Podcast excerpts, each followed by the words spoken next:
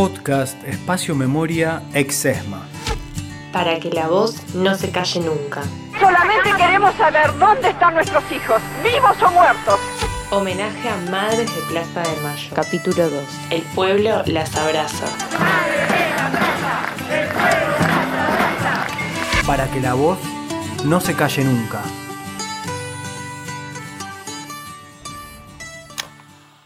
Señores jueces, quiero renunciar expresamente a toda pretensión de originalidad para cerrar esta requisitoria. Quiero utilizar una frase que no me pertenece, porque pertenece ya a todo el pueblo argentino. Señores jueces, nunca más. Con el retorno de la democracia y luego del juicio de las juntas, el movimiento de derechos humanos, con las madres a la cabeza, debió luchar contra las políticas de impunidad.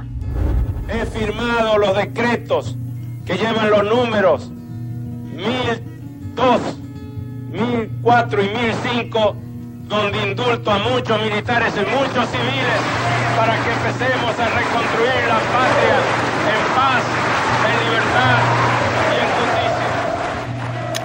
En el año 1998, el entonces presidente Carlos Menem decretó el traslado de la Escuela de Mecánica de la Armada a la base naval de Puerto Belgrano, ubicada en Bahía Blanca, con el fin de construir en el predio de la ESMA un parque y monumento para la reconciliación nacional. Es decir, que la ESMA está actualmente en la Avenida Libertador.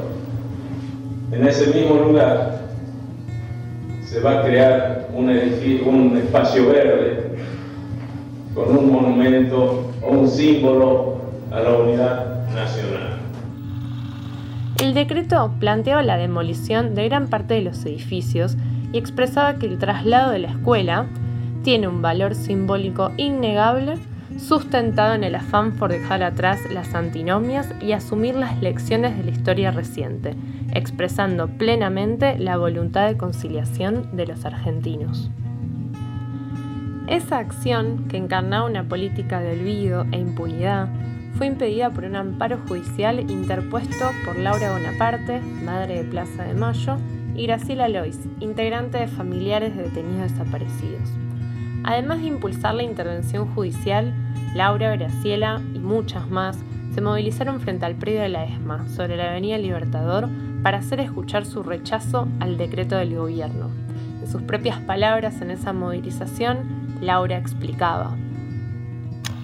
Lo primero que hicimos fue presentarnos a la justicia y hacer un juicio de amparo para que eh, en contra del presidente de la República por su declaración, por el decreto eh, totalitario, ese absurdo que hizo.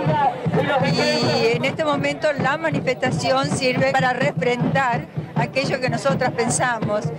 La Escuela Mecánica de la Armada es un monumento a la, criminalidad eh, militar y a la criminalidad del poder y eso no puede ser tocado porque se meca al, al campo de concentración de Auschwitz. El freno a la construcción del Parque de la Reconciliación Nacional fue el comienzo de la lucha por la recuperación del predio de la Escuela de Mecánica de la Armada y uno de los hitos de la lucha por la memoria, por la verdad y la justicia en nuestro país.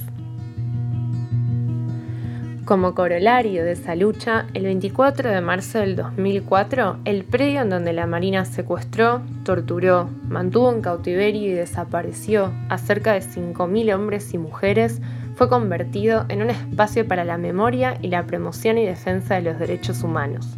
Aquí se conservan las marcas de la acción del terrorismo de Estado, y entre sus edificios hoy se encuentran los actores fundamentales que permitieron hacer de este predio un lugar de defensa y promoción de los derechos humanos. Y acá, si ustedes me permiten, ya no como compañero y hermano de tantos compañeros y hermanos que compartimos aquel tiempo, sino como presidente de la Nación Argentina, vengo a pedir perdón del Estado Nacional por la vergüenza de haber callado durante 20 años de democracia. El ECUNI, el espacio cultural Nuestros Hijos de la Asociación Madres de Plaza de Mayo, comienza a funcionar en el predio de la Exesma en el año 2008.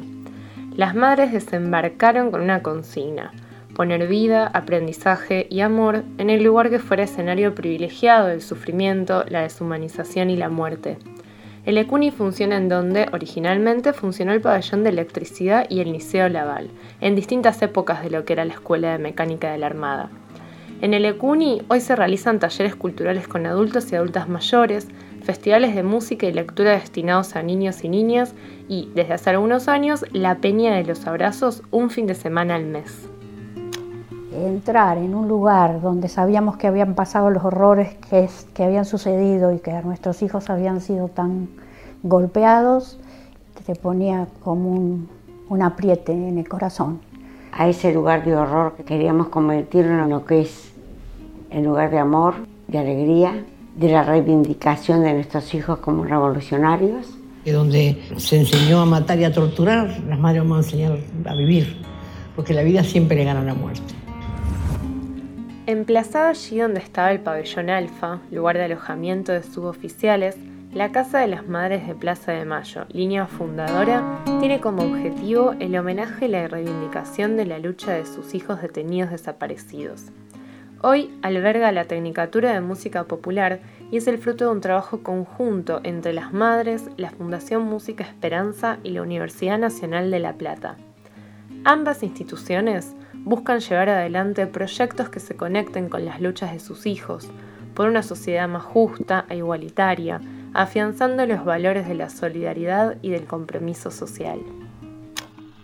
Además, lo vimos como un derecho, el, tener una escuela de música social popular. ¿Por qué? Porque hay muchos jóvenes por los cuales, eh, por diversos motivos, no pueden pagarse un curso de música y tienen esa vocación. Entonces esa vocación se transforma en algo necesario para su personalidad y siendo una necesidad se transforma en un derecho. No solamente funciona la Tecnicatura de Música Popular, sino también funciona un centro de muestras, eh, proyectos educativos y visitas guiadas, poniendo en acción esta idea que circula en la casa, este concepto de legado en movimiento, que no solo es una muestra que está en estos momentos en la casa, sino también una forma de vivir, actualizando las luchas con los ideales de siempre. Me llamo María Paula Maroni y soy la directora de la Casa Nuestros Hijos, la Vida y la Esperanza. El legado de las madres, que enseñaron a plasmar el nombre propio en la lucha colectiva, está inmerso en la identidad de un pueblo. Las madres y su pañuelo son hoy símbolo de organización colectiva y de resistencia. Ese pañuelo de identificación inmediata, blanco porque nació de la idea de un pañal, bordado por cada una con el nombre de sus hijos o sus nietos, se ha transformado en ejemplo para expresar luchas y resistencias actuales. Cuatro décadas después, miles de jóvenes para quienes la defensa de la democracia parece algo incuestionable, representan en nuevos pañuelos los símbolos de luchas actuales. Entre ellos hay uno que logró ser ícono al ser levantado por varias generaciones y traspasar fronteras. Ese pañuelo lo llevan hoy madres e hijas, lo llevan las que nos enseñaron a luchar y siguen luchando. Nuevamente, la organización y la resistencia tienen cara de mujer es el pañuelo verde que conquistó el derecho al aborto legal, seguro y gratuito, símbolo de la toma de decisiones en libertad y de la defensa de la vida de las mujeres. Se instaló en las calles y se transformó en un nuevo capítulo de la defensa de los derechos humanos en nuestro país